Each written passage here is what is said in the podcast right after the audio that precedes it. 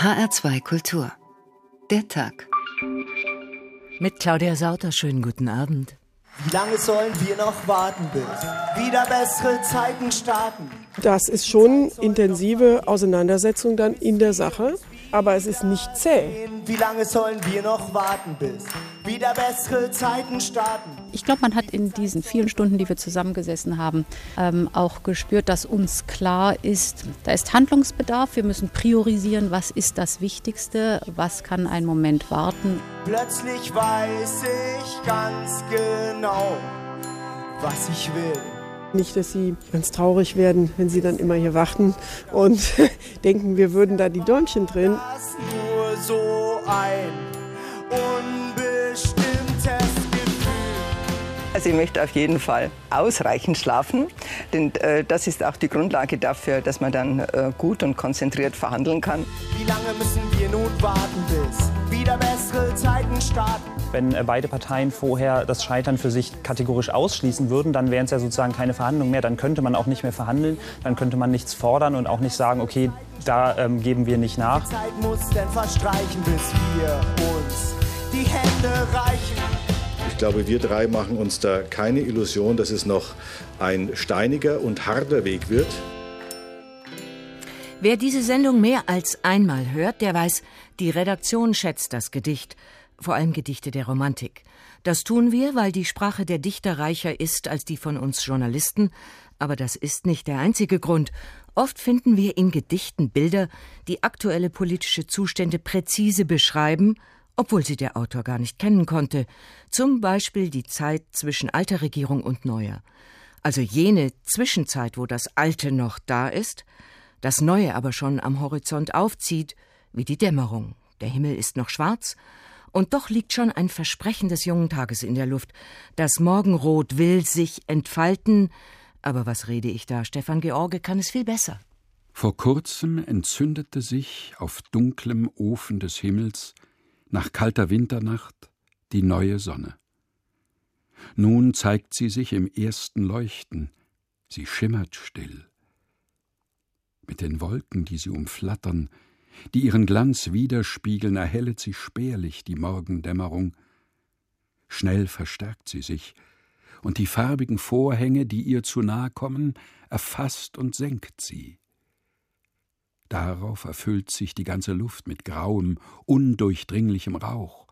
Es wächst und wächst, Wärme und Licht, bis endlich alles, Wolken und Nebel, in unendlicher Feuersbrunst, lohend verschlungen werden und ohne fremde Nahrung, durch eigene Kraft allein, die flammende Scheibe strahlt.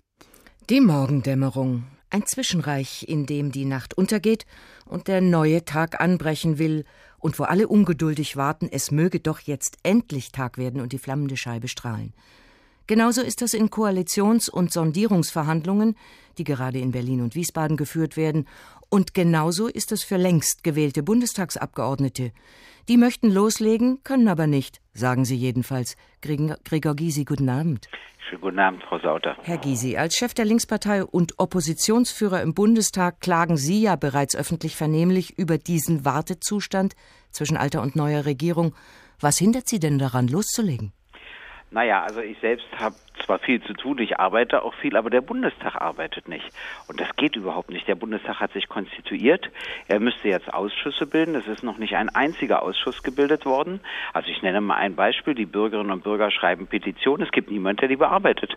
Die Beamten, äh, die öffnen natürlich die Briefe, die machen auch einen Stempel über den Eingang drauf, aber es gibt niemanden, der zuständig ist zu lesen, zu antworten. Nichts passiert, weil die beiden großen Fraktionen, Union und äh, SPD, sagen, nein, wir wollen eigentlich den Bundestag erst arbeiten lassen, wenn wir uns geeinigt haben. Was übrigens eine Verdrehung ist, denn der Bundestag ist der Souverän, der Bundestag wählt die Regierung, wir sind nicht abhängig von der Regierung. Außerdem haben wir ja eine Regierung, die im Amt ist und das genügt völlig. Also eigentlich müssten wir arbeiten. Ich sage immer, alle Abgeordneten werden bezahlt und daran gehindert zu arbeiten. Das geht nicht so weiter.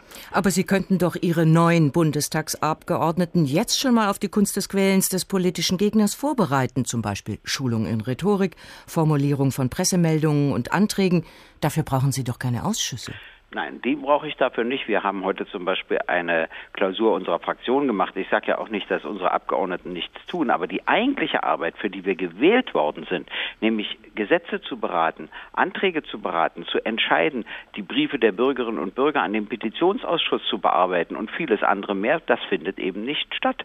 Das heißt, der Bundestag als Bundestag arbeitet nicht. Abgeordnete finden auch anders eine Beschäftigung, aber das finde ich eben wirklich nicht in Ordnung. Und vor allen Dingen, wir könnten arbeiten.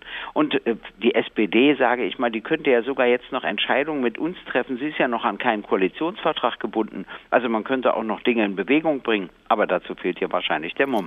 Also als stärkster Partei der Opposition, der Linkspartei, steht Ihnen ja, wenn ich es richtig sehe, der Vorsitz im Haushaltsausschuss zu.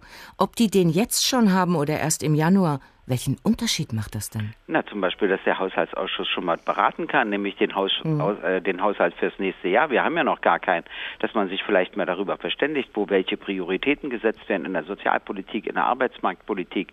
Ich hatte schon über den Petitionsausspruch äh, äh, gesprochen. Es gibt auch noch einen Rechtsausschuss, der vieles zu beraten hat. Es gibt ja zum Beispiel Anträge des Bundesrates an den Bundestag. Auch die können ja nicht bearbeitet werden.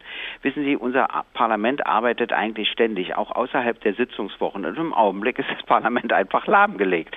Und äh, darüber darf ich mich beschweren, darüber muss ich mich auch beschweren, um die anderen zu animieren, mal ihren Widerstand dagegen aufzugeben.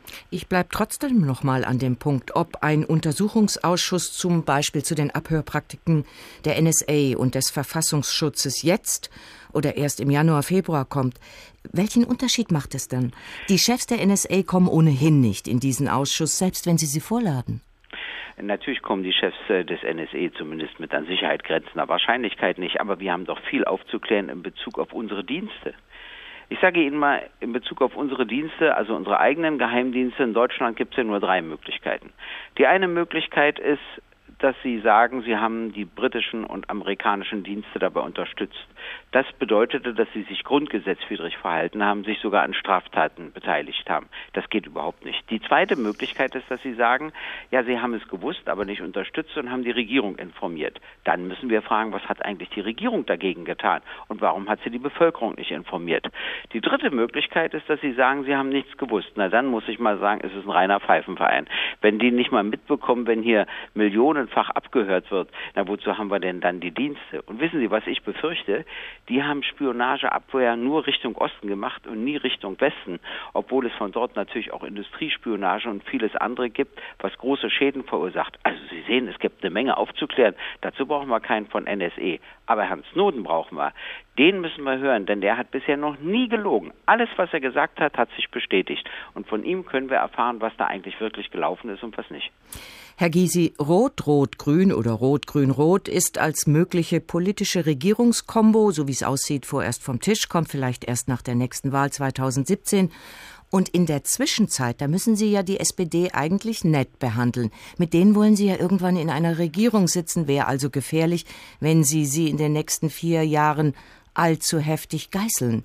Gibt es da schon stille Verabredungen zwischen Linkspartei und SPD auf den Korridoren des Bundestags? Weiß ich nicht. Also zumindest ich bin an keiner Beteiligung. Wissen Sie, wenn man äh, die SPD zu sehr schont, dann wird das auch nichts. Das ist ein bisschen wie in anderen Beziehungen. Man muss kritisch sein, man muss genau sein. Und jetzt sind, wenn Sie die große Koalition bilden, sind wir Opposition und Sie sind in der Regierung. Und dann ist es unsere Pflicht, uns deutlich mit Ihnen auseinanderzusetzen. Das ändert aber nichts daran, dass wenn es eine Wechselstimmung in der Bevölkerung gibt, wenn die Mehrheiten dafür reichen, dass man dann endlich auch mal in Koalitionsverhandlungen geht. Wissen Sie, die Grünen sagen immer, sie ärgern sich über die SPD, weil die uns nicht fordern. Aber das Problem bei der SPD bestand doch darin, dass sie in der Linken ein Problem gesehen hat und sie hatte immer nur eine Idee, ein Problem muss man loswerden. Und bei der Wahl 2013 haben sie nur begriffen, sie werden uns nicht los und ergo drehen Sie jetzt und sagen, okay, künftig werden wir auch mit Ihnen reden. Wissen Sie, wir brauchen gesellschaftspolitische Veränderungen auf dem Gebiet der ökologischen Nachhaltigkeit, auf dem Gebiet der sozialen Gerechtigkeit und der Steuergerechtigkeit, in der Arbeitsmarktpolitik, in der Friedenspolitik und ich sage Ihnen auch in der Demokratie. Wir müssen unsere Demokratie wieder attraktiver machen. Ich möchte, dass sich die SPD mal einen Ruck gibt. Aber wenn sie mit der Union koaliert, kann ich nur sagen, dann kriegt sie natürlich unsere Opposition deutlich zu spüren. Hat sie ja dann auch verdient. Oder? Aber nicht allzu heftig. Sie können Herrn Gabriel ja nicht so angreifen, wie man das zum Beispiel hier in Hessen gesehen hat. Da ist jetzt das Problem, die müssen sich annähern, nachdem sie sich vier Jahre vorher richtig um die Ohren geschlagen haben. Das ist nicht so einfach. Nein, nein, es kann schon eine Atmosphäre entstehen, wo die Chemie nicht stimmt. Aber wissen Sie, das ist ja nicht mein Stil. Sie wissen ja, wie ich agiere. Ich bin deutlich, natürlich, ich kritisiere auch deutlich und scharf, aber ich bin ja nie verletzend. Also ich versuche zumindest nie verletzend zu sein. Das ist aber sowieso nicht mein Stil. Das hängt gar nicht von der Frage ab, ob ich eine Koalition bilden will oder nicht. Und äh, wissen Sie, verändern müssen sich alle. Wir müssen auch Gespräche führen. Man kann nicht so eine Woche nach einer Wahl sagen, jetzt klären wir mal alles. Also wenn, dann muss man schon vorher anfangen, miteinander zu reden. Und ich hoffe, dass die SPD nach ihrem Parteitag dazu auch bereit sein wird. Gregor Gysi, vielen Dank für das Gespräch. Das lange Warten, Politik in der Zwischenzeit, heute unser Thema in der Tag in H2 Kultur. Und während wir alle darauf warten, dass Koalitionsgespräche und Sondierungen endlich Ergebnisse produzieren, wird in den Korridoren des Bundestags längst über etwas anderes spekuliert, über das wirklich Wichtige in der Politik, Wer kriegt welchen Posten? Wer steigt auf? Wer ab? Mit wem muss man auf jeden Fall künftig rechnen? Jens Borcher schildert Ihnen das. Ein wahrer Tross von Medienleuten lagert vor den Parteizentralen der CDU oder der SPD in Berlin. Mikrofone auf langen Stangen, dick eingepackte Kameraleute in der Kälte. Hier in Berlin warten wir Journalisten alle. Auf Fortschritte bei den Koalitionsverhandlungen stundenlang, tagelang und wir sind froh, wenn dann die Ankündigung kommt. 15.15 Uhr ist Statement, in fünf Minuten ist Einlass. Bisher folgten dann häufig Vorträge von Politikern der Union und der SPD. Bestenfalls vage, im schlechtesten Fall schlichtes Politblabla. Wir Journalisten verkürzen uns die Wartezeit mit Spekulationen, wer wohl welchen Posten will. Und wir amüsieren uns königlich, wenn im Verteidigungsministerium zum dritten Mal Ergebnisse der Arbeitsgruppe Außen- und Sicherheitspolitik vorgetragen werden. Da stehen dann zwei Mikrofone. Es kommen aber drei Herren. Davon ist einer Minister, Thomas de Maizière, CDU, und der stellt sich vor ein Mikrofon. Der zweite ist SPD-Fraktionschef Frank-Walter Steinmeier, der besetzt das zweite Mikrofon. Und Christian Schmidt, CSU, Staatssekretär im Verteidigungsministerium, der drängelt sich so ein bisschen zwischen die beiden Platzhirsche, wenn er denn mal was sagen will. Vielleicht sagt Schmidt ja deshalb immer so wenig. Auch schweigsam, aber aus anderen Gründen, ist die Bundeskanzlerin. So schweigsam, dass sich der Regierungssprecher Anfang der Woche die Frage gefallen lassen musste, ob die Bundesregierung eigentlich voll handlungsfähig sei. Die Bundesregierung ist als geschäftsführende Regierung selbstverständlich voll handlungsfähig. Zwei Tage später, am Mittwoch war das, da taucht dann auch die Kanzlerin aus dem Nebel der Koalitionsgespräche auf. Der Rat der Wirtschaftsweisen überreicht sein Jahresgutachten an die Bundesregierung.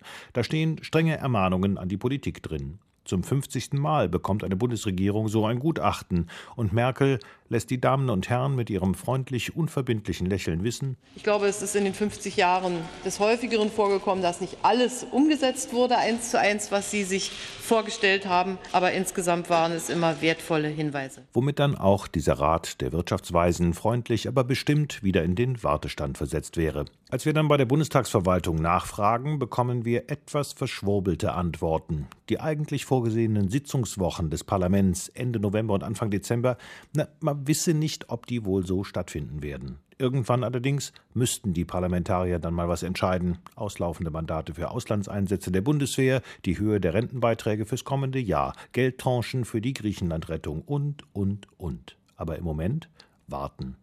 Warten auf GroKo die Große Koalition. Wer steigt auf, wer ab? Es ist in Berlin eben wie in der Morgendämmerung. Die Vögel schlagen schon an und schwingen sich schon auf, obwohl es noch gar nicht Tag ist, obwohl die neue Regierung noch gar nicht gewählt ist, als habe es Josef von Eichendorf genau vor Augen gehabt. Es ist ein stiller Warten in den Bäumen. Die Nachtigallen in den Büschen schlagen, in ihren Klagen können's doch nicht sagen, die Schmerzen all und Wonne halb in Träumen. Die Lerche auch will nicht die Zeit versäumen, da solches Schallen bringt die Luft getragen, schwingt sich vom Tal, eh's noch beginnt zu tagen, im ersten Strahl die Flügel sich zu säumen. Ich aber stand schon lange in dem Garten und bin ins stille Feld hinausgegangen, wo leis die Ähren an zu wogen fingen. O fromme Vöglein, ihr und ich wir warten aufs frohe Licht, da ist uns vor Verlangen bei stiller Nacht erwacht, so sehnend singen. Ja, und auch wir in Hessen warten aufs frohe Licht, auch wir fühlen ein gewisses Verlangen nach Klarheit und Licht. Wer regiert denn jetzt mit wem in Wiesbaden? Und wie wird das gehen zwischen den politischen Gegnern von einst? Sitzen die tatsächlich in politischen Schützengräben? Oder war das alles nur Schmierentheater? Sabine Hart schaut sich an, wie man in Wiesbaden gerade versucht, verbal abzurüsten. Vor der Wahl war die Lage klar. Auf der einen Seite standen die bürgerlichen Parteien CDU und FDP, seit langen Jahren an der Macht und wild entschlossen, es auch zu bleiben. CDU-Generalsekretär Peter Beuth. SPD und Grüne in Hessen machen eine hessenfeindliche Politik. Unsere Aufgabe wird sein, dass wir den Bürgerinnen und Bürgern im Lande klar machen, was droht, wenn äh, SPD und Grüne eine Mehrheit in diesem Land bekommen. Auf der anderen Seite standen SPD und Grüne, die gerne gemeinsam regieren würden, und die Linkspartei, die sich anbot, mitzumachen. Fraktionschefin Janine Wissler. Wenn es für Rot-Rot-Grün reicht und für eine Abwahl von Schwarz-Gelb, dann wäre es doch fahrlässig, nach der Wahl darüber nicht zu reden. Obwohl man viermal geredet hat, diese Option scheint vom Tisch. Bleiben die Große Koalition aus CDU und SPD oder ein schwarz-grünes Bündnis. Aber wie soll das gehen bei der Vorgeschichte? Vor der Wahl haben die Kontrahenten sich so angehört. Die Argumentation von SPD und Grünen ist an Erbärmlichkeit nicht zu überbieten. Diese Stümperei in Wiesbaden. Dieser Ministerpräsident hat keine Ideen mehr. Schwarz-Gelb ist erschöpft, Schwarz-Gelb ist verbraucht. Und wir brauchen nach dann 15 Jahren einen Neuanfang für dieses Bundesland. Jetzt ist alles anders. Nach der Wahl gilt es, Brücken zu bauen. Zueinander, aber auch zum Wähler. Denn der muss ja mitziehen, wenn der Paradigmenwechsel kommt. CDU, SPD und Grüne sind dabei, die entsprechenden rhetorischen Signale zu setzen. Die einen reden von Missverständnissen. In der Tat, es wurde auch viel gelacht. Wir haben uns verständigt darauf, dass es an verschiedenen äh, Stellen in den letzten Monaten offensichtlich Missverständnisse gegeben haben muss zwischen uns. Es führt ja nicht weiter, wenn man sich wechselweise vorhält, ob man im Wahlkampf so rum oder so rum sich geäußert hat. Das haben wir gelöst indem wir festgestellt haben, dass wir uns einander wohl missverstanden haben. Bei den anderen ist Korridor das Wort, das vorsichtig signalisiert, wir könnten zusammenkommen. Ich will es mal so sagen, da hat es sicherlich von beiden Seiten Bewegung gegeben. Wir haben einen Korridor mal definiert und dort die Frage gestellt, ob innerhalb eines solchen Korridors eine Lösung möglich wäre oder nicht. Dort haben wir einen Korridor definiert wir sind uns näher gekommen und nun wird zu prüfen sein, ob das, was wir heute wechselweise ausgetauscht haben, zu der Überzeugung führt, ja, wir glauben, dass das eine Grundlage für erfolgreiche Koalitionsvereinbarungen sein kann. Und selbst die Sondierungsgespräche an sich werden positiv aufgeladen mit den Worten Chance und Fortschritt. Es ist sicherlich so, wenn man äh, viermal zusammensitzt, äh, stundenlang und viele Probleme wälzt, so rum und so rum, äh, ist es sicherlich ein zivilisatorischer Fortschritt für den Hessischen Landtag. Deswegen glaube ich, dass diese Gespräche auch über den Tag hinaus die Chance haben zu bleiben und äh, das politische Klima im Hessischen Landtag deutlich zu verbessern. Klingt gut. Wenn am Ende klar ist, wer mit wem Regierung macht und wer Opposition bleibt, dann könnte es allerdings sein, dass die alten Feindbilder ganz schnell wieder da sind. Und das verbale Draufhauen auch. Also, einst Verbalinjurien, heute schmust und lacht man heimlich in den Korridoren der Verständigung. Und da gehen wir jetzt auch mal kurz hin in dieser Ausgabe von der Tag in H2 Kultur. Vielleicht können wir aus der Ausstattung dieser Korridore ja Rückschlüsse auf den Stand der Sondierungen ziehen. Dieter Batetzko, Architekturkritiker der FAZ. Korridor ist, wie wir wissen, nicht gleich Korridor. Die in Behördenbauten aus den 70er Jahren, die sind eigentlich eher ungemütliche Orte. Und das beginnt schon mit den Fußböden in der Farbe wie frisch Erbrochenes, oder? Allerdings. Wobei äh, die 70er Jahre wirklich, äh, muss man sagen, der, der Niedergang generell der Baukunst und der Moderne gewesen sind.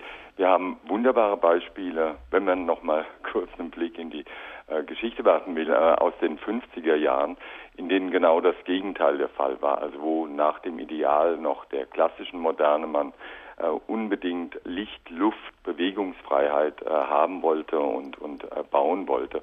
Und da gibt es zum Beispiel in Frankfurt den, den Bundesrechnungshof, der zu Recht jetzt unter Denkmalschutz steht, wo gerade die Gänge große, weite, großzügige Fensterflächen haben, wo es äh, so eine Art von Begegnungsinseln gibt oder auch den, den ersten Bundestag in Bonn, wo viele wichtige Entscheidungen äh, getroffen wurden auf den Fluren, in den Korridoren, bevor man dann in den Plenarsaal ging. Das heißt, von den 50er zu den 70er Jahren gibt es einen Abstieg, architektonisch. Ja. Die Korridore wurden hässlicher. Mhm. Und heute ist es ja so, äh, dass das Linoleum von fahlgrauen Teppichböden abgelöst wurde. Zum Jedenfalls Teil, bei uns ja, im hessischen. Rundfunk in Teilen. ja, daran habe ich mich auch gerade erinnert, dass man da sehr durch sehr enge, sehr lange, sehr anonyme Korridore laufen musste und äh, ich glaube zum Teil auch immer noch muss, um zu den Studios zu gelangen. Ich denke ja, das war äh, insbesondere aber in den 70er Jahren auch eine Folge der Rationalisierung der Baukunst und der Bautechniken, die wir heute zu überwinden beginnen. Also die, die Versuche, insbesondere im Hochhausbau, ökologisch zu bauen, bildhaft zu bauen etc., haben auch dazu geführt, dass man aufgegeben hat, die, die 70er, 80er, auch noch 90er Jahre, wo immer die sogenannten Versorgungskerne ganz ins Innere gelegt wurden. Das heißt, wo Korridore völlig ohne Licht, also ohne Tageslicht waren, sondern nur künstlich beleuchtet. Weil es eben der Korridor als Zwischenreich gemeint war. Man Mhm. hält sich dort nicht auf, man huscht möglichst unauffällig durch und man spricht nicht laut. So ist es. Also, wenn Sie so wollen, die Art, wie es in äh, Gefängnissen und wie es in Hotels, Großhotels der Fall ist und zum Teil noch heute der Fall ist. Andererseits ist der Korridor ja auch der Ort für geflüsterte Indiskretion. In öffentlich-rechtlichen Anstalten gibt es die feste Institution des Flurfunks. Das ist Ja. eine Kommunikationsform, die auf Recherchen strikt verzichtet, aber alles glaubt. Und dieser Flurfunk entwickelt immer ganz besondere Energie, nämlich wenn das, was auf den Fluren erzählt wird, weitergereicht wird von Flur zu Flur, von Korridor zu Korridor. Das hat ja eine soziale Funktion. Allerdings und eine äh, soziale Funktion, die zum Teil inzwischen auch von Architekten und Bauherren wahrgenommen wird und genutzt wird und sogar begünstigt wird. Also die neueren äh, Korridore und Flure, äh, die wir haben, auch in Verwaltungsbauten oder in den Bauwerken von, von äh, Konzernen etc., die haben Flure, wo es äh, Begegnungsnischen, Begegnungsecken gibt, in denen genau das äh, stattfinden kann, was Sie eben genannt haben und sich sozusagen auch Entscheidungen oder Ideen vorbereiten können. Also von daher hat der Korridor durchaus auch was, was sehr Soziales. Aber für die Chefs was Unangenehmes, denn Flurfunk kann nicht kontrolliert werden. Deswegen müsste doch Herrschaftsarchitektur eigentlich als erstes den Korridor abschaffen, weil man da ja schon von weitem äh, sehen kann, wer mit wem tuschelt. Ja, da wäre dann die Frage, äh, wo wir äh, Herrschaftsarchitektur in so einer ungenierten Form eigentlich noch finden. Die Paläste der Führer in, in, in Syrien und Libyen etc., die haben noch diese äh, Form von Korridoren, wo überwacht werden kann. Das eigentlich schlimmste Beispiel dafür ist der, der legendäre gigantische Korridor bzw. Flur, den äh, Hitler sich in seiner Reichskanzlei hat bauen lassen. Da war es äh, sogar so, dass er nicht nur endlos lang und endlos hoch war, um Besucher zu beeindrucken und einzuschüchtern, sondern dass man sogar auf der einen Seite eben ihn belichtet hat, große Fenster eingebaut hat, da aber darauf geachtet hat, dass das Licht so eingefallen ist, dass die Besucher geblendet wurden, also noch mehr eingeschüchtert wurden. Sowas finden Sie in, in äh, Diktaturen unserer Zeit immer noch.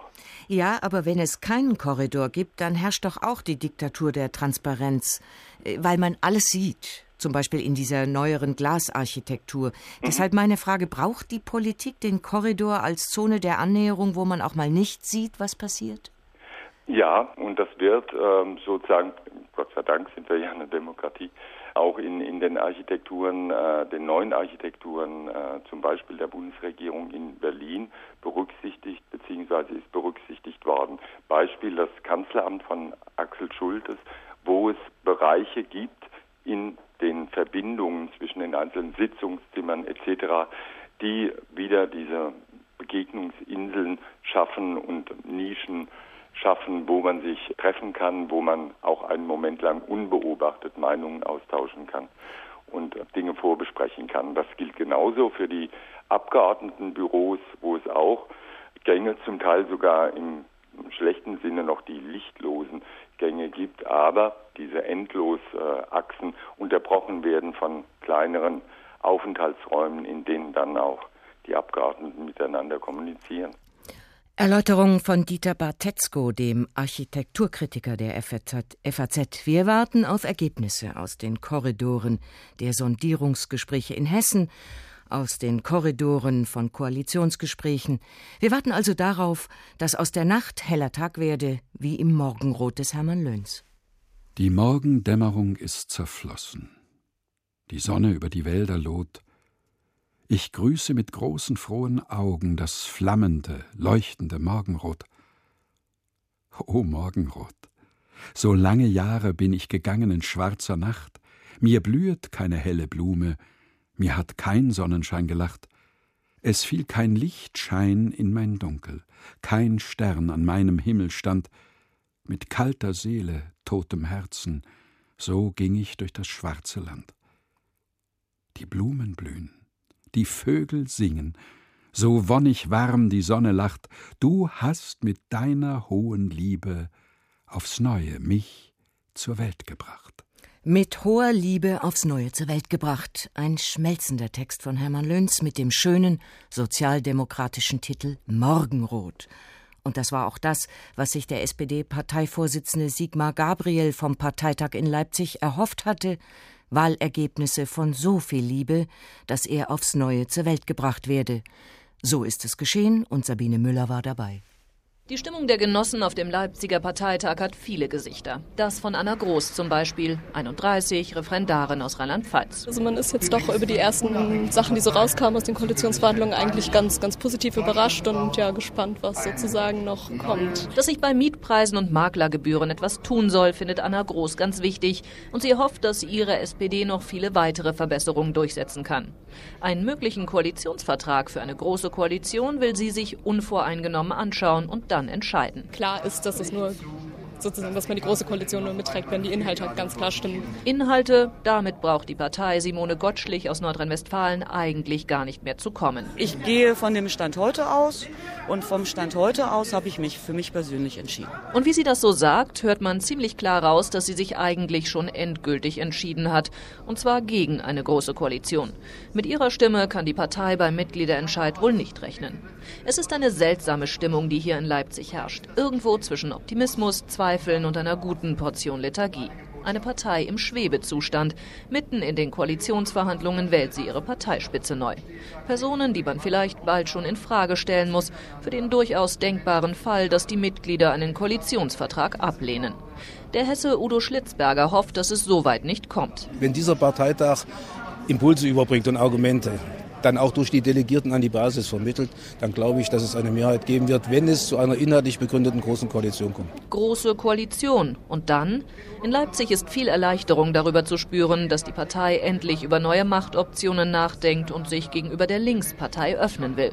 Nochmal Udo Schlitzberger. Ich hätte das mir schon viel früher erwartet. Von vornherein eine Gruppe, die demokratisch gewählt ist, auszuschließen, hielt ich schon früher für falsch. Und ich finde es gut, dass wir jetzt den Beschluss endlich fassen. Was nicht heißt, dass nicht auch noch viel Skepsis gegenüber den Linken da ist. Ich persönlich ähm, stehe nicht besonders gut zu den Linken, weil ich da schon äh, Vorbehalte habe. Aber auf der anderen Seite, eins ist klar, wir dürfen nicht äh, der Union praktisch das, das, Monopol für Regierungsbildung überlassen. Das war der Delegierte Majid Karamito aus Baden-Württemberg.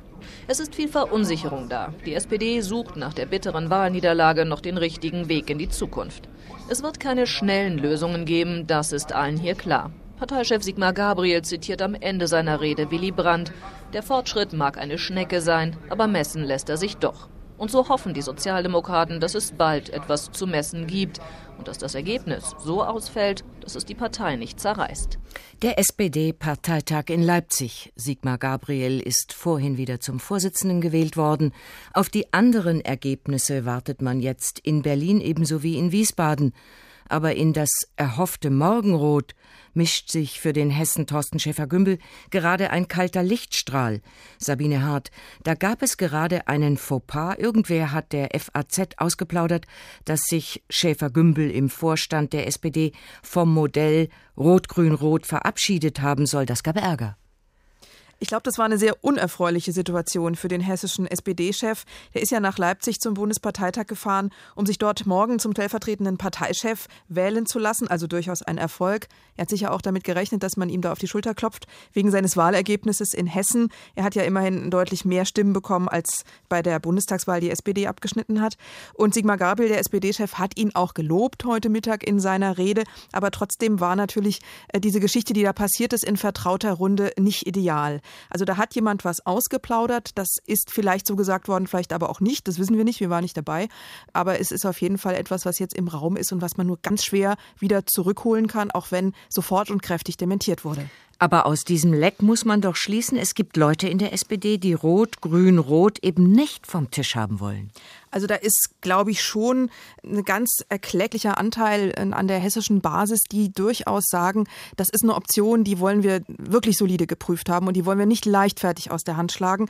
Denn das, was die SPD im Wahlkampf äh, vertreten hat, das, was unter Politikwechsel firmierte, was man propagiert hat, das würde ja nur gehen in einer solchen Konstellation. Denn wenn man sich tatsächlich in eine große Koalition begibt mit der ja doch sehr äh, lange angefeindeten CDU, dann fallen da viele Inhalte einfach hinten runter. Das wird so sein. Und das Zweite ist schlicht und ergreifend ein taktisches Problem. Es ist ja hier noch nichts entschieden. Die Sondierungen sind ja noch nicht zu Ende. CDU und SPD werden noch einmal miteinander reden am nächsten Montag. Und wenn dann klar ist für Volker Bouffier, Thorsten Schäfer-Gümbel hat keine Alternative, außer ihn selber zu nehmen oder in die Opposition zu gehen, dann ist das natürlich eine deutliche Schwächung der Position des SPD-Manns. Sabine, würden Sie so weit gehen, zu sagen, dass der Erfolg von Sondierungen mit der CDU davon abhängt, dass Schäfer-Gümbel immer mit dem Abbruch drohen kann, mit Alternativen?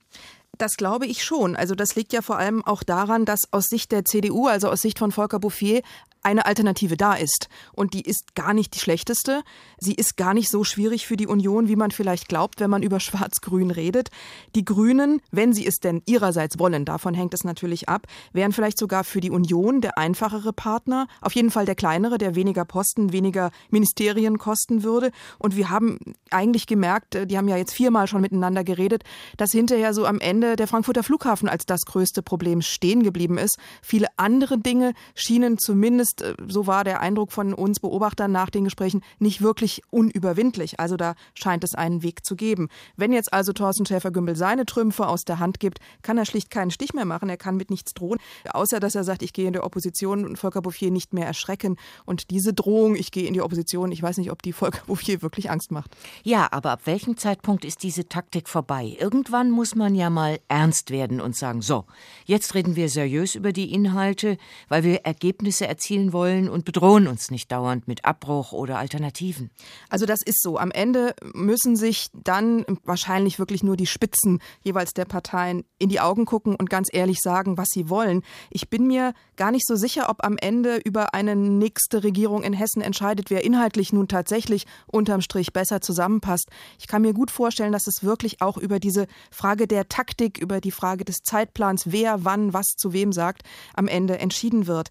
Da scheint mir jetzt auch bei der SPD der Zeitplan nicht ganz ideal zu sein. Man hat ja, wie gesagt, noch nicht zu Ende sondiert, redet am Montag noch einmal mit der CDU und gleich im Anschluss daran tritt der SPD-Parteirat zusammen. Das heißt, Thorsten Schäfer-Gümbel wird hier in Wiesbaden das Haus verlassen, wird dann über die A66 fahren, kann dann noch mal reflektieren, was habe ich in den letzten drei, vier, fünf Stunden gehört, gelernt, äh, wie sind wir weitergekommen und muss dann direkt äh, vor seinem Parteirat erklären, wie es gelaufen ist und einen Bericht abgeben. Also ich glaube, da setzt er sich selber doch ziemlich unter Druck. Die anderen Parteien, CDU und Grüne, machen dann am äh, übernächsten Wochenende ihre Gremiensitzungen. Da haben sie ein paar Mal drüber schlafen können und das alles nochmal überlegen können. Und ich glaube, das ist einfach die äh, bessere Zeitplanung. Und wer hat ja die besten Karten? Volker Bouffier? Die hat auf jeden Fall Volker Bouffier. Das wird immer deutlicher. Also Rot-Grün-Rot wird immer unwahrscheinlicher, wenn es nicht tatsächlich schon abgeblasen ist. Und damit ist ja dann klar, Volker Bouffier bleibt Ministerpräsident. Was will er mehr? Und er kann sich dann vielleicht auch quasi seinen Koalitionspartner noch aussuchen, die untereinander dazu bringen, dass sie ihre Preise senken, damit er mit ihnen zusammenkommt.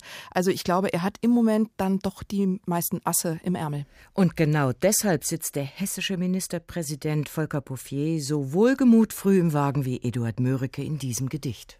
Es graut vom Morgenreif in Dämmerung das Feld da schon ein blasser Streif den fernen Ost erhellt. Man sieht im Lichte bald den Morgenstern vergehen, und doch am Fichtenwald den vollen Mond noch stehen. So ist mein scheuer Blick, den schon die Ferne drängt, noch in das Schmerzensglück der Abschiedsnacht versenkt. Dein blaues Auge steht, ein dunkler See vor mir, dein Kuss, dein Hauch umweht, dein Flüstern mich noch hier. An deinem Hals begräbt sich weinend mein Gesicht, und Purpurschwärze webt mir vor dem Auge dicht. Die Sonne kommt. Sie scheucht den Traum hinweg im Nu, und von den Bergen streicht ein Schauer auf mich zu. H2 Kultur der Tag. Politik in Zwischenzeiten, heute unser Thema. Noch gibt es keine neue Regierung in Berlin, auch nicht in Wiesbaden, und allmählich wird uns das Warten lang. Wann kommen die 16 Arbeitsgruppen von CDU und SPD in Berlin eigentlich zur Sache? Bisher gibt es ja nur dürre Ergebnisse auf minder wichtigen Themenfeldern, und deshalb haben wir den Kollegen Eberhard Nembach gebeten nachzusehen, wie vergangene Koalitionsverhandlungen eigentlich abgelaufen waren.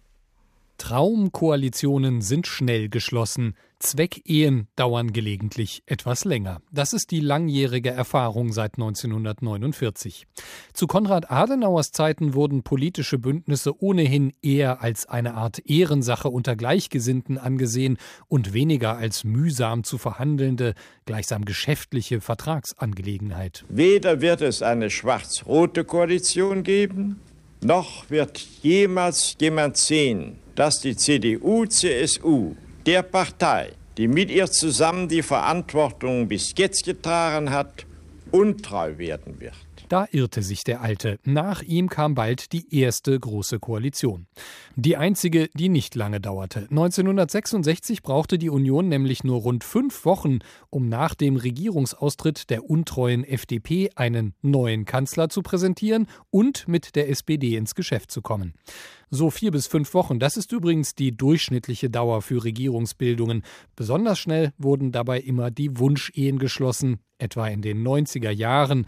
Das waren die schwarz-gelben Bündnisse unter Helmut Kohl, aber auch 1998 die erste rot-grüne Regierung unter dem damals noch sehr enthusiastischen Gerhard Schröder. Und im Übrigen darf Regieren durchaus Spaß machen. So viel Spaß hat es dann doch nicht gemacht und richtig mühsam wurde es nach der großen Wahlpleite 2005. Da hatten sich mehr oder weniger alle Parteien blutige Nasen geholt. Die Union unter Angela Merkel lag allerdings vorn. Und es wurde schwierig. Bevor eine große Koalition geschlossen werden konnte, mussten alle erstmal über tiefe politische und persönliche Gräben springen. SPD-Wahlverlierer Schröder pestete unmittelbar nach der Wahl gegen seine Gegnerin Angela Merkel. Sie wird keine Koalition unter ihrer Führung mit meiner Sozialdemokratischen Partei hinkriegen. Das ist eindeutig. Machen Sie sich da gar nichts vor. Später hat er sich beruhigt und Schröder spielte ja dann keine Rolle mehr. Als endlich Koalitionsgespräche geführt wurden, ohne Schröder, ließ wiederum Angela Merkel kein gutes Haar an ihren neuen sozialdemokratischen Partnern und deren Regierungsleistungsfähigkeit. Dass wir eine schwere Last als Erbe insbesondere auch nach sieben Jahren Rot-Grün zu bewältigen haben. 65 Tage hat es damals gedauert, bis die schwarz-rote Regierung stand, gerechnet vom Tag der Wahl. Das ist Rekord bis heute. Vier Jahre später ging es dafür umso schneller, als Angela Merkel 2009 endlich ihre Traumehe mit der FDP schließen durfte. Die Eile rächte sich aber anschließend. Die Koalitionspartner beschimpften sich in der Anfangszeit wütend als Wildsäue oder Gurkentruppe. Aus all diesen Erfahrungen scheinen die Teilnehmer der jetzigen Verhandlungen gelernt zu haben, zumal viele von ihnen ja schon seit Jahren dabei sind. Wenn es halten soll, dauert's eben länger, besonders wenn es um eine Zweckehe geht. So oder so gilt aber die Erfahrung des altgedienten Koalitionsverhandlers Horst Seehofer, ohne langwierige und oft heftige Streitereien kriegt man nie was auch von den Traumpartnern nicht. Ich habe von Diskussionen ohnehin eine ganz andere Auffassung. Was für manche schon ein heftiger Krach ist, ist für mich eine gemütliche Unterhaltung. Und was können also die Koalitionäre und Sondierer aus der Vergangenheit für die nächsten Wochen lernen? Nico Fried, Sie kommentieren und berichten für die Süddeutsche Zeitung aus Berlin und Sie sind derzeit in Leipzig auf dem Parteitag der SPD. Äh, kurz vor dieser Sendung wurde Sigmar Gabriel als Parteivorsitzender bestätigt. Gibt ihm das Ergebnis Rückenwind? Also ich glaube, er hätte sich da etwas mehr erhofft an Rückenwind. 83,6 Prozent, das ist jetzt nicht gerade überwältigend. Ich glaube, es ist äh, ein Ergebnis, was widerspiegelt, was man auch in der Aussprache gesehen hat. Es gibt einfach einige Leute, die in der SPD absolut gegen eine große Koalition sind. Und äh, dann gibt es vielleicht noch den einen oder anderen Landesverband mit wichtigen SPD-Leuten, die sich für die Zukunft auch noch was erhoffen, zum Beispiel Hamburg und Nordrhein-Westfalen. Olaf Scholz und Hannelore Krafter hat vielleicht der eine oder andere dann auch nochmal gebremst, damit der Herr Gabriel jetzt nicht zu stark wird in dieser Partei. Aus dem, was Sie heute in Leipzig erlebt haben, können Sie da schon Rückschlüsse daraus ziehen, was eine Mitgliederbefragung der SPD zugunsten einer großen Koalition ergibt oder dagegen? Was nehmen Sie da wahr an Stimmungen? Also es war auffällig, dass sich Sigmar Gabriel schon sehr deutlich für die Große Koalition positioniert hat. Insofern, als er gesagt hat, Leute, wir müssen uns davon verabschieden, dass die SPD nur für sich selbst da ist und wir müssen uns davon verabschieden, dass wir sozusagen 100 Prozent durchsetzen wollen. Äh, aber es gibt einige Projekte, die hat er auch benannt, ne, selbstverständlich den Mindestlohn, aber er hat auch sehr stark betont die doppelte Staatsbürgerschaft. Die sind es wert, äh, aus seiner Sicht äh, eine große Koalition anzustreben. Wenn man da etwas erreicht, dann ist schon einiges äh, gewonnen. Wir hören aber aus, von Delegierten, so aus deren Basisorganisationen, äh, Unterbezirken, Ortsvereinen, dass da die Atmosphäre nach wie vor sehr, sehr kritisch ist. Also da gibt es viele, die sagen, ich sehe da noch keine Mehrheit für, bei einer Mitgliederbefragung. Nur muss man natürlich auch sagen, es ist erstens noch äh, etwas Zeit bis dahin und zweitens liegt natürlich jetzt auch noch nichts Konkretes vor. Ich glaube schon, dass äh, diese Einstellung von Gabriel, wenn dann mal fünf, sechs Ergebnisse wirklich da sind und er sagen kann, wollt ihr das wirklich riskieren, dass äh, diese Ergebnisse nicht verwirklicht werden und am Schluss unsere Wähler mit nichts dastehen? Äh, sondern eine möglicherweise andere Regierung dann kommt, äh, dass sich diese Sichtweise dann auch durchsetzt. Wenn ich das richtig verstehe, ist Leipzig ein Zwischenhalt in den Koalitionsgesprächen. Äh, wie sehr definiert dieser Parteitag und der Verlauf dieses Parteitags auch den weiteren Verlauf der Koalitionsverhandlungen in Berlin und auch in Hessen? Ich glaube nicht, dass, er, dass der Verlauf großen Einfluss haben wird. Es hat heute natürlich einige Appelle in den Reden gegeben der Delegierten. Beachtet doch bitte dies noch und jenes noch. Aber äh, außer bei denen, die sozusagen das grundsätzlich ablehnen, gab es jetzt keine Anträge oder ähnliches, wo gesagt wurde, wenn ihr das nicht macht, dann äh, kann man die große Koalition nicht, nicht schließen. Ich glaube, es wird jetzt einfach mal weiter verhandelt. Alle wissen ja auch, und deswegen haben die Verhandlungen an sich hier gar keine so große Rolle gespielt, sondern mehr das schlechte Wahlergebnis. Alle wissen, ähm, dass jetzt noch einige Wochen verhandelt wird und dass die Partei dann nochmal Gelegenheit bekommt, und zwar ja in der denkbarsten äh, grundsätzlichen Weise, nämlich mit einer Mitgliederbefragung, darüber zu entscheiden. Deswegen wussten auch die, Delegierten heute, es macht eigentlich wenig Sinn, jetzt in diesen laufenden Verhandlungen äh, äh, da allzu viel drüber zu reden. Aber die Aussprache über das Wahlergebnis, die war schon sehr deutlich und auch sehr offen. Jetzt müssen alle Beteiligten weiter verhandeln, aber irgendwie müssen die ja auch wieder Fahrt aufnehmen, und zwar mit Tempo. Das erwarten die Wähler. Nächste Woche beginnt die vierte Gesprächsrunde von CDU und SPD in Hessen. Muss dann nicht endlich eine klare Ansage stehen, okay, wir machen das miteinander, sonst wird's doch allmählich unglaubwürdig, oder? Ja, ich finde es jetzt schon unglaubwürdig, wenn man mal schaut. Im Bund hat es zwei Sondierungsgespräche zwischen Union und Grünen gegeben und zwei zwischen Union und SPD. Und dann war klar, die Union versucht es mit der SPD. Ja. In Hessen, äh, bei allem Respekt für das Bundesland, aus dem sie auch senden, da wird jetzt schon seit Wochen und in immer mehr Runden sondiert, äh, obwohl es natürlich weniger Politik eigentlich gibt, die man da machen muss. Daraus spricht natürlich, dass die Verhandler auch ein bisschen abwarten, wie das im Bund läuft und äh, was das äh, Signal aus Berlin ist. Äh, insbesondere auch, welche Inhalte verabredet werden mit Blick auf die Bundesländer und deren Haushalte. Davon hängt ja sehr viel ab. Wie viel Geld bekommt eigentlich ein Land wie Hessen künftig zusätzlich mhm. aus dem Bundeshaushalt?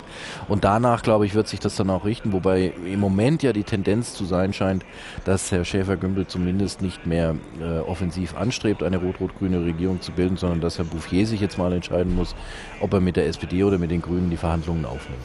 Also Schwarz-Rot in Hessen kann sich überhaupt nicht vor Berlin festlegen. Wir machen das, weil dann die Parteivorsitzenden von SPD und CDU, also Gabriel und die Kanzlerin toben. Gibt es da eine klare Reihenfolge? Nee, das würde ich nicht sagen. Also den, den Berlinern wäre wahrscheinlich gar nicht so unrecht, wenn es auch in Hessen schwarz-rot mhm. geben würde. Das wäre natürlich leichter zu verhandeln, aber ich bin mir nicht ganz sicher, ob, äh, ob die hessischen Verantwortlichen sich wirklich äh, danach ausschließlich ausrichten. Ich meinte damit eigentlich mehr, dass sie noch ein bisschen abwarten, was bei den Koalitionsverhandlungen im Bund richtig inhaltlich herauskommt. Insbesondere eben auch, was finanzielle Zuwendungen für Bildung, für Schulen, für Universitäten äh, vom Bund an die Länder künftig angeht, weil wenn man das weiß, kann man natürlich auch Koalitionsverhandlungen im Land konkreter führen. Zu Beginn dieser Sendung sagte Gregor Gysi, äh, in Berlin tut sich gar nichts und er beklagte, wir wollen doch endlich loslegen. Nehmen Sie das auch in Berlin so wahr, dass der, dass der Reichstag äh, schwarz und schweigend steht? Ja, das kann man so sagen und äh, das ist auch ein ein durchaus kritikwürdiges, äh, eine kritikwürdige Situation, die die große Koalition, die wahrscheinlich kommt, da verursacht. Ich meine, der Bundestag ist jetzt schon seit einiger Zeit gewählt Eben. und kann, kann nicht wirklich loslegen, äh, an äh, zu arbeiten. Und wenn sich das jetzt auch noch bis zum Jahresende hinzieht, äh, dann äh, waren es insgesamt, wenn man den Wahlkampf und die Sommerpause mal mitzählt, ist es dann mehr als ein halbes Jahr, dass das Parlament in Deutschland eigentlich lahmgelegt ist. Ähm, da muss man die Verantwortung natürlich ein bisschen bei der SPD auch suchen, die eben einen langen Prozess gebraucht hat, um überhaupt bereit zu sein, über eine Regierungsbildung zu verhandeln. Aber es ist jetzt auch nicht so, dass die Union da äh, jetzt mal ein bisschen aufs Tempo drückt. Das ist, äh, sagen wir mal, demokratietheoretisch kein sehr befriedigender Zustand und da kann ich Herrn Gysi auch verstehen, dass er da Kritik dran nimmt. Aber vielleicht, Frage zum Schluss, auch ein bisschen bequem. Also es ist ja nicht so, dass Deutschland stillsteht. Man könnte sich jetzt auch vorstellen, gut, die verhandeln halt bis äh, März, April. Die Wirtschaft äh, brummt trotzdem weiter.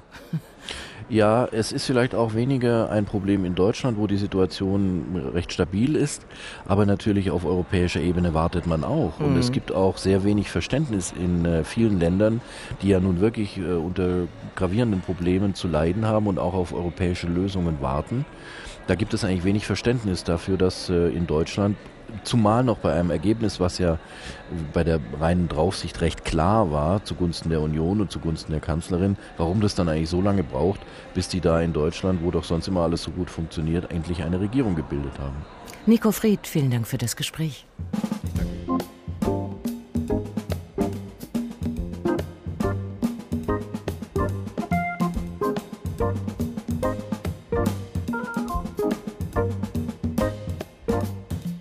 Da ist ja noch einer im Zwischenreich, nämlich vor seinem Prozess wegen Steuerhinterziehung. Uli Hoeneß, Chef des Aufsichtsrates des FC Bayern. Was tut dieser Mann? Erbarmt und greint. Ich habe mich deshalb entschlossen, nach dem Prozess meine Kollegen Rudi Schees und Karl Hopfner zu bitten, eine außerordentliche Hauptversammlung einzuberufen, in der ich Ihnen die Vertrauensfrage stelle. Ich möchte Ihnen das Recht geben, zu sagen, zu entscheiden, ob ich noch der richtige Präsident für diesen Verein bin. Uli Hoeneß will also auch einen Parteitag und die Basis befragen. Und das war der Tag über das lange Warten in der Zwischenzeit. Das Alte regiert noch, aber in seiner ganzen Schwärze soll es untergehen. Und das Neue muss erst noch Morgenröte werden. Es werde also Licht in den Hirnen der Verhandelnden. Morgen ist Karin Fuhrmann wieder am Mikrofon. Hier öffnet jetzt die Hörbar. Schönen Abend noch.